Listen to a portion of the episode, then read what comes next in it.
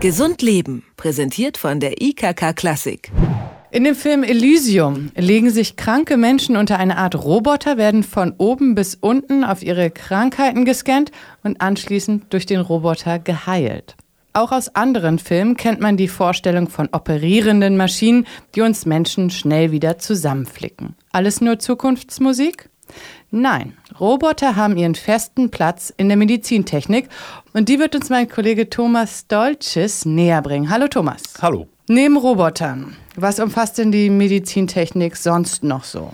Also der Begriff Medizintechnik, der umfasst tatsächlich ziemlich viel. Ganz radikal runtergebrochen bedeutet es aber vor allem, dass man klassische Ingenieurwissenschaften auf dem Bereich der Medizin anwendet. Und dann hat man natürlich, wie das immer so ist, bestimmte Schlüsseltechnologien, die da zum Einsatz kommen. Und beim Feld der Medizintechnik sind diese Schlüsseltechnologien vor allem die Biotechnologie, die Informations- und Kommunikationstechnologie, aber eben auch Mikrosystemtechnik und Nano Nanotechnologie spielen da eine große Rolle. Aber wie groß ist denn jetzt der Bereich der Medizintechnik? Gute Frage. Also der Bereich der Medizintechnik, der ist schon ziemlich groß. 2012 betrug der Weltmarkt der Medizintechnik über 300 Milliarden Dollar. Und man sieht, Medizintechnik ist damit auch ein riesiger wirtschaftlicher Faktor. Klingt so. Der größte Hersteller von Medizintechnik sind die USA mit Firmen wie Johnson Johnson oder General Electric, gefolgt von Japan und an dritter Stelle folgt dann auch gleich schon Deutschland mit Firmen wie zum Beispiel Siemens oder Fresenius. Und wenn man mit dem Blick hier in Deutschland bleibt, dann muss man auch hier sagen, die deutsche Medizintechnikindustrie ist ein wichtiger Bestandteil der kompletten Gesundheitswirtschaft. Laut dem Bundesministerium für Bildung und Forschung liegt der Gesamtumsatz bei mehr als 21 Milliarden Euro pro Jahr.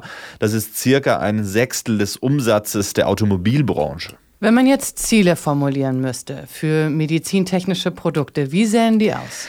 Also ich würde sagen, die Ziele, die über diesem gesamten Bereich der Medizintechnik stehen, äh, sind vor allem die Diagnostik und Therapie von Krankheiten zu verbessern, aber eben auch die Krankenpflege, Reha und letztendlich eben die Lebensqualität zu verbessern. Nicht zu vergessen sind aber auch die wirtschaftlichen Interessen, weil, wie jeder weiß, gerade mit Gesundheit auch viel Geld verdient wird. Hm, ich finde das jetzt alles noch ziemlich abstrakt, Thomas.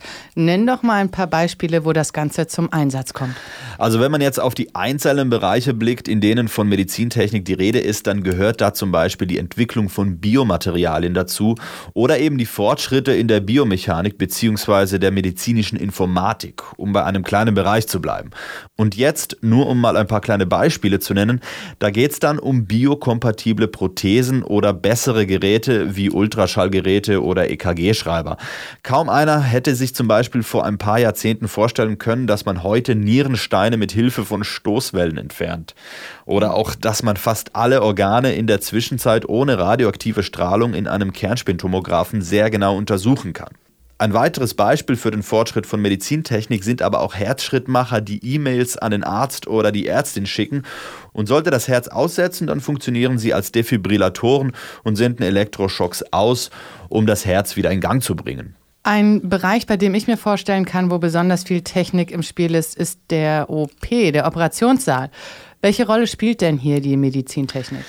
Ja, das stimmt. Also die Medizintechnik, die spielt im OP natürlich eine riesige Rolle und wird vor allem, wenn es um den OP der Zukunft geht, immer wichtiger. Ein ganz gutes Beispiel dafür ist da tatsächlich der Einsatz von Robotern im OP.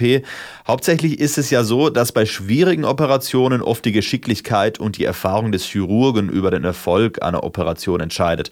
Und hier können zum Beispiel Roboter den Arzt unterstützen. Mhm. Um was für Operationen geht es denn da hauptsächlich? Also ein gutes Beispiel dafür ist der sogenannte Da Vinci-Roboter. Der wird heute vor allem in vielen urologischen Kliniken eingesetzt, wenn es darum geht, Prostata-Operationen zu machen. Mit Hilfe des Roboters können zum Beispiel wesentlich kleinere Schnitte gemacht werden und dadurch ist der Blutverlust dann auch geringer und die Patienten kommen schneller wieder auf die Beine. Vorteil von so einem Roboter ist auch, sie sind wesentlich beweglicher, das heißt, die Arme können sich um 360 Grad drehen und der Chirurg hat eine dreidimensionale Sicht auf das Operationsfeld. Und gerade Krebsoperationen sind ja auch immer ein Balanceakt. Zum einen sollen Tumore komplett entfernt werden, aber gleichzeitig soll so wenig gesundes Gewebe dabei zu Schaden kommen wie nur möglich.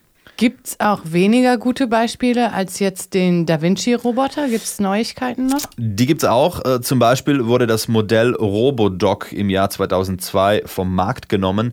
Das war ein Roboter, mit dem vor allem Hüftoperationen durchgeführt wurden. Dieser Roboter hatte ziemlich selbstständig gearbeitet und nach den Berechnungen für den jeweiligen Patienten und sein neues Hüftgelenk lief dann ein vorprogrammiertes Fräsprogramm ab.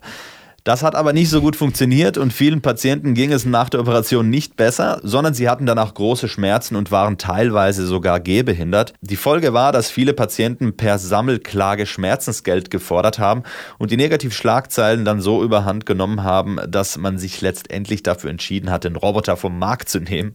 Das Hauptproblem war also, dass der Robodoc sehr selbstständig war, man sagt auch einen hohen Autonomiegrad besessen hat, während zum Beispiel der Da Vinci-Roboter, über den wir eben gesprochen haben, nichts macht, was der Arzt ihm nicht sagt, aber auch für den Da Vinci-Roboter lief es am Anfang nicht ganz so gut. Der war anfangs dazu gedacht, in Krisengebieten zum Beispiel eingesetzt zu werden. Da sollten die Ärzte auf Distanz arbeiten können, um sich eben besser zu schützen.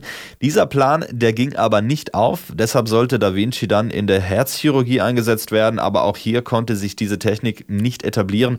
Und erst mit der Urologie fand Da Vinci dann ja einen neuen Abnehmer sozusagen. Wenn wir jetzt mal den Blick in die Zukunft wagen, glaubst du, irgendwann werden Operationen nur mit Hilfe von Robotern gemacht? Klar ist auf jeden Fall, es wird innerhalb der nächsten Jahre, wenn nicht sogar Jahrzehnte, erstmal nicht vorkommen, dass Roboter Ärzte im OP komplett ersetzen. Vielmehr werden Roboter weiter die Unterstützer sein. Und auch fest steht, ein schlechter Chirurg wird seine handwerklichen Fähigkeiten nicht durch einen Roboter ersetzen können.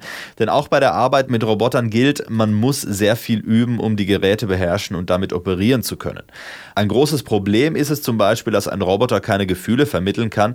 Also zum Beispiel Beispiel Widerstände oder auch das Pulsieren der Arterien überhaupt nicht merkt. Und auch die Kosten muss man da immer im Blick behalten. So ein Roboter, ja, bleiben wir bei dem Da Vinci Roboter zum Beispiel, der kostet in der Anschaffung circa zweieinhalb Millionen Euro und da sind noch keine Folgekosten dabei, also ohne Wartung oder auch Instrumente, die nur eine bestimmte Anzahl von Operationen genutzt werden können.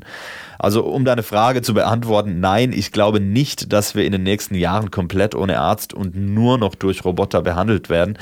Das ist dann doch noch ein bisschen zu viel Science Fiction. Hm. Wie sieht die OP der Zukunft aus? Eine Frage, mit der sich die Medizintechnik und mein Kollege Thomas Dolces beschäftigt hat. Vielen Dank, Thomas. Sehr gerne. Gesund Leben, präsentiert von der IKK Klassik, gibt es auch zum Nachhören als Podcast.